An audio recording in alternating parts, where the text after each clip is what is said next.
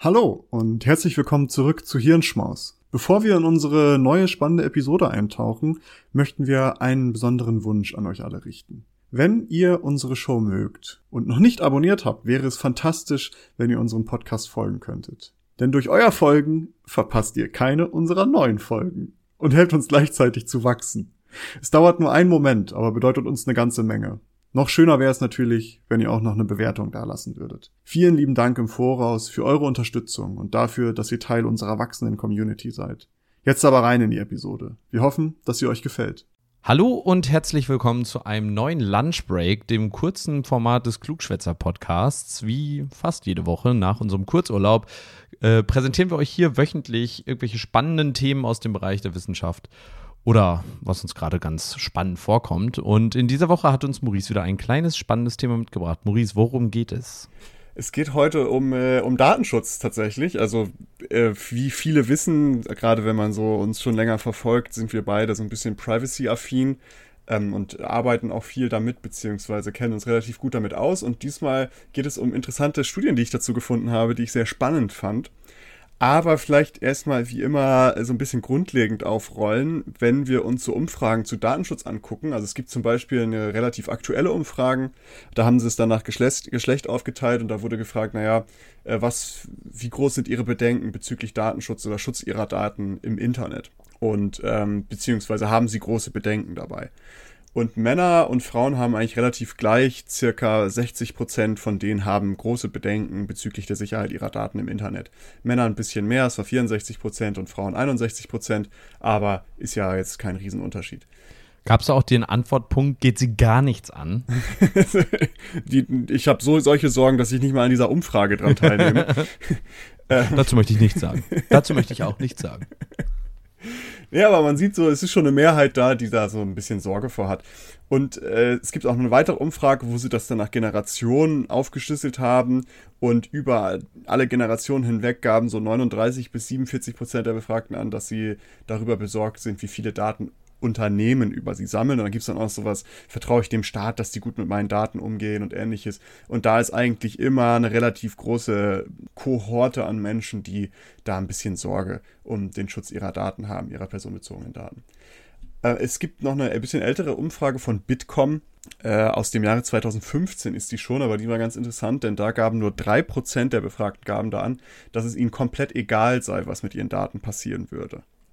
Und äh, wenn wir das jetzt nochmal so auf einen bestimmten Punkt so runterbrechen, das ist dann noch eine weitere Umfrage, die aus 2017 stammt. Da wurde gefragt, ja, ähm, haben Sie Sorge bei der Sicherheit Ihrer Daten bei Social-Media-Anbietern? Und da haben nur 10% angegeben, dass sie nur wenig Sorge haben diesbezüglich. Aber, und jetzt wird es eben interessant, denn also wenn wir das mal so rundum, den Rundumschlag machen, eigentlich sorgen wir uns relativ viel um Datenschutz. Zumindest geben wir das an. Wir sagen, ja, wir haben Angst, wir haben Sorge um unsere Daten, das ist uns wichtig. Ähm, wir vertrauen Unternehmen nicht wirklich und auch gerade bei Social-Media-Anbietern sehen wir, äh, dass wir da nur wenig, nur wenige Menschen haben da gar keine Sorge, dass die Sicherheit der Daten da irgendwie ein Problem sein könnte. Wenn wir uns jetzt aber mal angucken, wie die Berechnungen aussehen, was, wie viele Menschen Social Media Angebote nutzen, sehen wir, dass mittlerweile circa 86 Prozent der deutschen Bevölkerung Social Media Angebote ähm, nutzen. Darunter fallen dann aber auch so Dinge, also da in dieser Berechnung oder in dieser Schätzung ist auch WhatsApp zum Beispiel als Social Media Angebot drin, mit drin und YouTube auch. Mhm. Aber nichtsdestotrotz gehören die ja auch zu diesen Konglomeraten. Also WhatsApp ist ja Instagram beziehungsweise Meta jetzt, nicht mehr Facebook, Meta.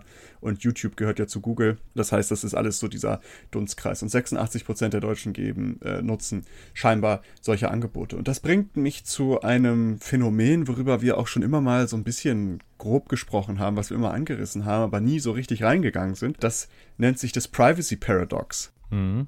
Und das ist etwas, was schon 2001 ist das aufgefallen. Und zwar hat Hewlett Packard, also dieses HP oder HP, diese Marke, die wir vielleicht kennen, die Drucker machen und sowas, haben eine Studie ähm, erstellt, wo sie im Grunde genommen untersucht haben, inwiefern Menschen das Internet nutzen und welche Sorgen sie diesbezüglich hätten. Und da gibt es auch eine Stelle, wo sie Online-Shopping betrachten. Genau in dieser Stelle haben die halt was Interessantes festgestellt, denn Leute hatten in dieser Studie sehr große Sorgen bezüglich Sicherheit und Privatsphäre, nutzten aber gleichzeitig sehr gerne Bonuskarten, die halt ihr Kaufverhalten trackten, um minimale Preisvorteile zu erhalten. Und das konnten die nicht so wirklich einordnen. Das hat die so ein bisschen verwundert und gesagt, hm, irgendwie passt das ja nicht zusammen. Und nannten das Phänomen darum Privacy Paradox, weil das irgendwie für sie nicht greifbar war. Im Grunde genommen beschreibt dieses Paradox also, dass Menschen zwar angeben, dass ihnen Privatsphäre und Datenschutz sehr wichtig ist, sich aber gegensätzlich verhalten, beziehungsweise die Bedenken für minimale Rewards, sage ich mal, oder Belohnungen über Bord werfen. und seitdem wurden sehr, sehr viele Studien zu diesem Phänomen durchgeführt. Einige bejahen das Vorliegen, andere stellen die Existenz in Frage. Ähm, und es gibt jetzt neue Reviews und eins davon kommt zu dem Schluss, dass die unterschiedlichen Ergebnisse, also das Bejahen und das Verneinen, oftmals mit unterschiedlicher Interpretation der Ergebnisse sowie mit dem Studiendesigns zusammenhängt, die oftmals auf Selbstangaben der Teilnehmer beruhen ähm, und nicht auf experimentelle Settings, wo dann wirklich beobachtet wird, wie die sich verhalten, sondern da ist das wirklich, wie wichtig ist ihnen Datenschutz? Und die sagen, ja, es ist sehr wichtig. Wie häufig nutzen sie Social Media? Und, ne? und ähm, dass das halt das verzehren könnte. Äh, und grundsätzlich wird schon eher davon ausgegangen, dass dieses Phänomen besteht, dass es auch weit verbreitet ist und was ja auch irgendwie offensichtlich erscheint, wenn wir uns so umschauen. Also es erscheint sehr offen, offensichtlich, dass es dieses Phänomen gibt. Es gibt so viele Erklärungsversuche, warum dieses da sein könnte. Und eins davon ist zum Beispiel, dass es so eine individuelle äh, Risiko-Nutzen-Abwägung gibt und die geht oftmals zum Nachteil von Datenschutz aus. Also beispielsweise bei Social Media, ähm, man hat A, das Bedürfnis nach Ablenkung und Unterhaltung, das Bedürfnis nach sozialen Beziehungen und das Bedürfnis nach Identitätsbildung. Und das ist eben etwas, was dann vor Datenschutz steht. Es ist alles wichtig wichtig, aber es gibt dann halt in dieser Wichtigkeit noch, ähm, noch eine extra Abwägung, wo man sagt, okay, das Risiko, dass meine Daten da irgendwie nicht sicher sind, gehe ich ein, um eben diese Vorteile zu erhalten. Ein weiterer Punkt, der auch häufig angeführt wird, ist direkte Belohnung statt langfristige Vorteile. Das ist ja sowas, Instant Gratification nennt sich das. Das ist so ein Modell oder eine Theorie, dass man sagt, wir Menschen sind darauf ausgelegt, so schnelle Belohnung zu erhalten. Ob das, ob das korrekt ist oder nicht, sei dahingestellt, aber das ist auch ein Erklär Erklärungsversuch für dieses Privacy Paradox, dass man sagt, naja, Menschen scheinen oftmals lieber eine kleinige, sofortige Belohnung zu wählen, anstatt eben diese längerfristige, große Belohnung, Schutz der Daten. Und da wollen sie dann lieber irgendwie auf Social Media schnell die, die Likes ja. oder ähnliches lieber ab, abgreifen. Und drittens, was auch häufig angeführt wird, was ich sehr gut nachvollziehen kann, ist, dass um konsistente Entscheidungen zu fällen, die halt diesen Wünschen bezüglich Datenschutz entsprechen, müssen meist sehr viele Informationen verarbeitet werden, damit die entsprechenden Einordnungen von beispielsweise Online-Diensten ähm, richtigerweise gewährleistet werden kann. Denn, also wenn ich jetzt zum Beispiel mir überlege, ich möchte jetzt einen Account bei Social Media Dienst XY machen, müsste ich sehr, sehr viel Zeit aufbringen, um zu recherchieren, was für Daten werden verarbeitet, wie werden die verarbeitet, mhm. was machen die damit genau, wer steckt dahinter, an wen gehen die Daten noch und, und, und so weiter und so weiter. Ist ein riesiger und was Aufwand. heißt das überhaupt? Also, ich meine, ja. Nur weil man weiß, dass die Daten verarbeitet werden, weiß man ja unbedingt nicht unbedingt schon, was das, was steht denn dahinter, wenn da steht, dass die Daten von Firma XY verarbeitet werden. Genau, äh, und was machen die genau damit? Was bedeutet das? Genau. Und das hat halt einmal diese Zeitgrenze, also es ist sehr zeitaufwendig und zweitens kann es auch häufiger an kognitive Grenzen stoßen, weil das ja häufig diese absolut legal definierten Begriffe sind, die da irgendwie drin sind, also diese Rechtstexte, die dann stehen und, bis du da komplett durchgestiegen ist, dass man dann halt viele Menschen sagen, ey, das ist mir kackegal, ich habe jetzt einfach Bock, diesen Account hier zu machen und das ist dann jetzt so. Ja. Ähm, und dass das da halt so eine Grenze ist. Das ist ein Phänomen, was, was ich sehr interessant finde, weil man beobachtet sich ja selbst auch manchmal dabei oder halt gerade auch bei vielen anderen Punkten oder ähm, wenn man sich so umschaut, wie Menschen mit Datenschutz umgehen. Es gibt jetzt aber noch neue Studien, die nochmal sehr interessant unterstreichen, wie unser Verhältnis zu Datenschutz ist. Eine Sache noch. Man kennt ja auch die, die Situation, dass man damit umgeht, mit anderen Menschen in Kontakt zu kommen. Beispiel das äh, Googlen von Krankheiten oder Symptomen. Hm damit man bloß nicht dann zum Arzt gehen muss. So ist ja auch noch ein Grund, warum man dann auf einmal mit seinem Datenschutz bricht, weil, ah, das juckt aber schon ganz schön oder das ist, sieht schon ganz schön nasty aus. Ähm, ist das was Schlimmes? Und dann googelt man und äh, nur um nicht mit anderen Menschen darüber zu reden. Um dann anders die Anonymität zu wahren, weißt du, weil es vielleicht einem unangenehm genau. ist, wenn es im Schritt juckt oder was auch immer. Ja. Ich gehe jetzt ein bisschen weg von diesem Privacy-Paradox, äh, beziehungsweise, ja, das gehört noch immer noch dazu, aber halt einfach nochmal neue, interessantere Erkenntnisse dazu. Und zwar gibt es eine Studie aus 2019 und da haben insgesamt 203 Menschen teilgenommen, also jetzt keine riesengroße Studie, aber die Erkenntnisse sind trotzdem interessant. Das gibt so zwei Teile in dieser Studie. Und im Teil 1 wurden 100 Menschen gefragt, ob eine vernünftige Person hypothetisch der Anfrage nachkommen würde, ihr Smartphone zu entsperren dieses entsperrte Smartphone dann dem Forschungspersonal zu überlassen, damit dieses Personal in einen anderen Raum gehen kann um etwas zu überprüfen oder um etwas zu checken. Ähm, ebenso sollten Sie noch angeben, ob Sie selbst der Anforderung oder Aufforderung nachkommen würden. Abschließend sollten Sie dann noch angeben, wie frei die Entscheidung jeweils wäre. Und da gibt es eine Skala von 1 bis 7. 1 ist überhaupt nicht frei und 7 ist extrem frei. So, das war Teil 1. Teil 2, es waren dann 103 Menschen, die wurden dann tatsächlich darum gebeten, also ihr Telefon zu entsperren, diesen dem Forschungspersonal zu geben, damit die halt in einen anderen Raum gehen können, um etwas zu checken. Auch die wurden dann gefragt, wie frei ihre Entscheidung war und ähm, wie sie sich dabei fühlten und auch wieder mit der Skala von 1 bis 7. Ergebnis ist, in Teil 1 gaben nur 14,1% der Befragten an, dass eine vernünftige Person der Anfrage nachkommen würde, während 26,7% angaben, dass sie selbst der Aufforderung nachkommen würden. Äh, ich habe die gleiche Umfrage bei unserer Instagram-Followschaft mal gestellt und habe da auch mal klicken lassen, wie sie das einordnen würden. Und da ist sehr interessant, es sind fast die identischen Ergebnisse. Auch äh, unsere Followerschaft hat zu 14% angegeben, dass eine vernünftige Person der Anfrage nachkommen würde. Also 86% gehen davon aus, dass sie es nicht tun würde. Während 23% angaben, dass sie selbst der Aufforderung nachkommen würden. Also es sind fast identische Ergebnisse zu dieser Studie. Interessant ist doch jetzt aber der Teil 2. Wie viele Menschen sind dem denn tatsächlich nachgekommen? Und das ist sehr erstaunlich, denn es sind 97,1 Prozent der Leute, also nur drei von 103 Personen haben ihr Handy nicht entsperrt und nicht übergeben. 97 Prozent haben ihr Handy entsperrt, auch manchmal widerwillig, aber sie haben es entsperrt und haben es abgegeben. Dabei gab jetzt noch die Frage, okay, wie frei würden die sich dabei fühlen? Und in diesem Teil 1 äh, haben die das ja beantwortet. Also die Leute, die nur gefragt wurden und in Teil 2 die Leute, die dann wirklich das umgesetzt haben, äh, wurden dann auch gefragt. Und die, diese Aufteilung ist, in Teil 1 ging die haben eine durchschnittliche Wertung von 4 angegeben. Also die Skala war ja von 1 bis 7. 7 extrem frei, 1 überhaupt nicht frei. Und die haben gesagt, ja, so eine 4 irgendwo so ein bisschen in der Mitte.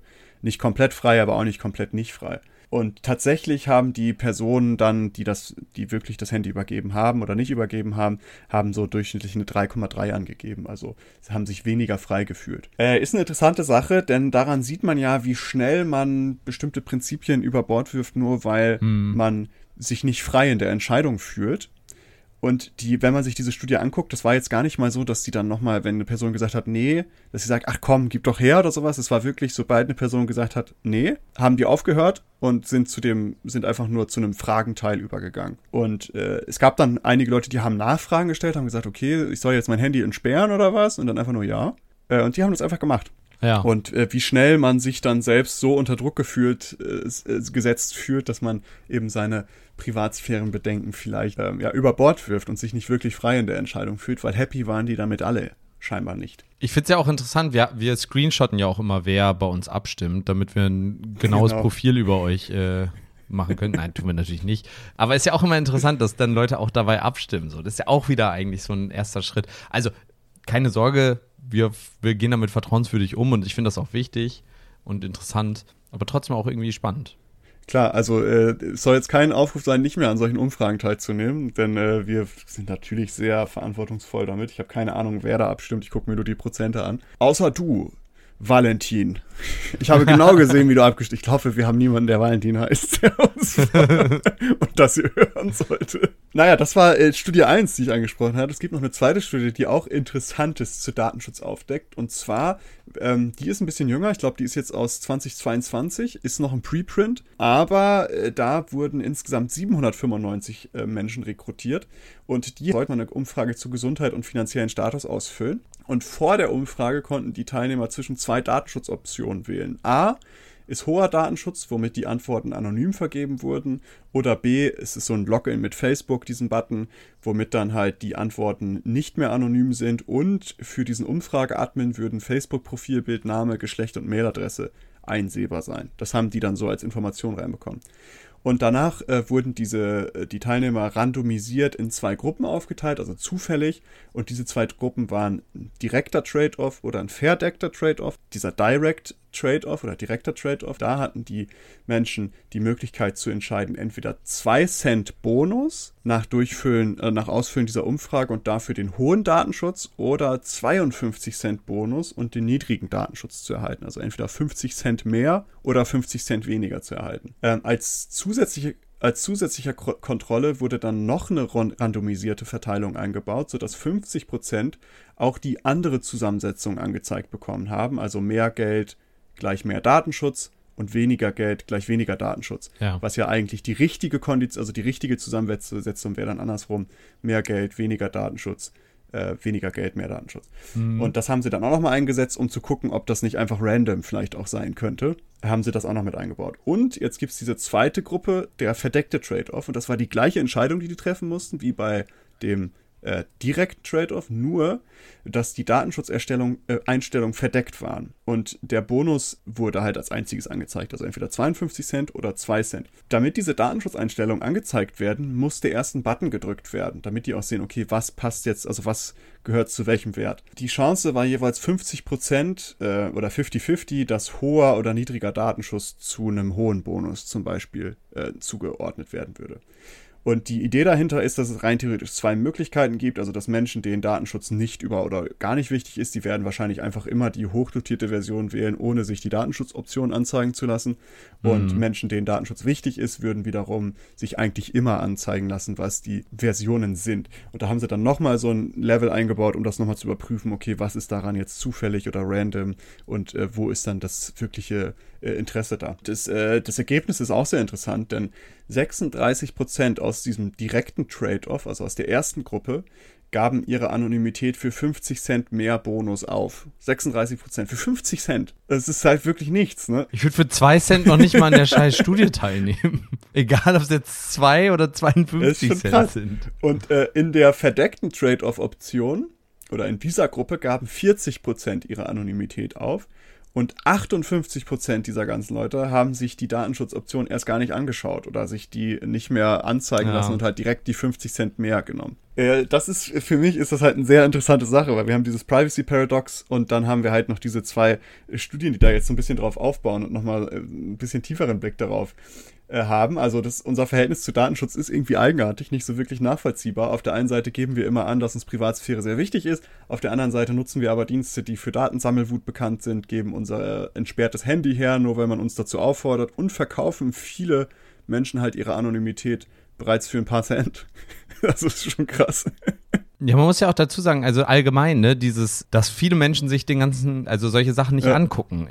Also Datenschutz oder allgemeine Geschäftsbedingungen. Ich meine, irgendwann war es doch mal so, dass äh, in Großbritannien ein Händler für, ich glaube, Computerspiele oder so, hat äh, in den AGBs mit angegeben, dass wenn man diesen zustimmt, dass man seine ja. Seele an den Händler dann verkauft. Tausende Menschen haben einfach ja. die Seele verkauft, so gesehen. Also kann man natürlich nicht, ist natürlich rechtlich nicht bindend. Aber man sieht halt, alle möglichen Leute haben es nicht gelesen oder ihnen ist ihre ja. Seele sowieso egal. Ich weiß nicht, ich suche immer nach Keywords, aber das hilft mir auch nicht. Weil es sind dann teilweise 20 Seiten, wer liest sich das denn durch oder Datenschutzverordnung? Äh, ja, das ist ja so ein Problem. Aber es ist komplex und wie immer, also es ist ja generell, wir Menschen sind halt einfach komplex und unsere Handlungen sind nicht immer wirklich nachvollziehbar. Doch vielleicht hilft es ja, dass man sich so ein bisschen diese Widersprüchlichkeit vor Augen führt, damit vielleicht unsere Handlungen wieder mehr zu unseren Werten passen äh, oder dem, was uns wichtig ist. Und in diesem Fall wäre es ja vielleicht wünschenswert, dass man so Datenschutz vielleicht ab und zu wieder priorisiert, weil es nicht nur individuell wichtig ist, sondern auch gesamtgesellschaftlich. Wer sich fragt, warum das wichtig sein könnte, kann sich gerne unsere erste Episode, die Daten, die wir riefen, anhören. Und, und das ist jetzt noch ein kleiner Spoiler, auf jeden Fall nächste Woche wieder einschalten, denn da werden wir explizit über einen sehr großen Datenschutzalbtraum reden und den mal so richtig auseinanderfriemeln, was das für ein Albtraum ist Darüber sprechen wir nicht. Ich sage nur so, er ist weit verbreitet und ähm, durchaus bedenklich, was da abgeht. Also schaltet nächste Woche wieder ein. Dies war so ein kleiner Pretext, so ein kleiner, äh, eine kleine Einleitung dazu, zu Datenschutz und unser Verhältnis dazu. Ich hoffe, es hat euch gefallen. Folgt uns gerne auf Social Media, auf Spotify, auf anderen Podcast-Plattformen. Wir haben wieder extrem überzogen für so einen Lunchbreak, aber ihr kennt das, Leute, ihr kennt es mittlerweile. Es tut uns leid. Bis zur nächsten Woche und äh, ciao, ciao. Tschüss.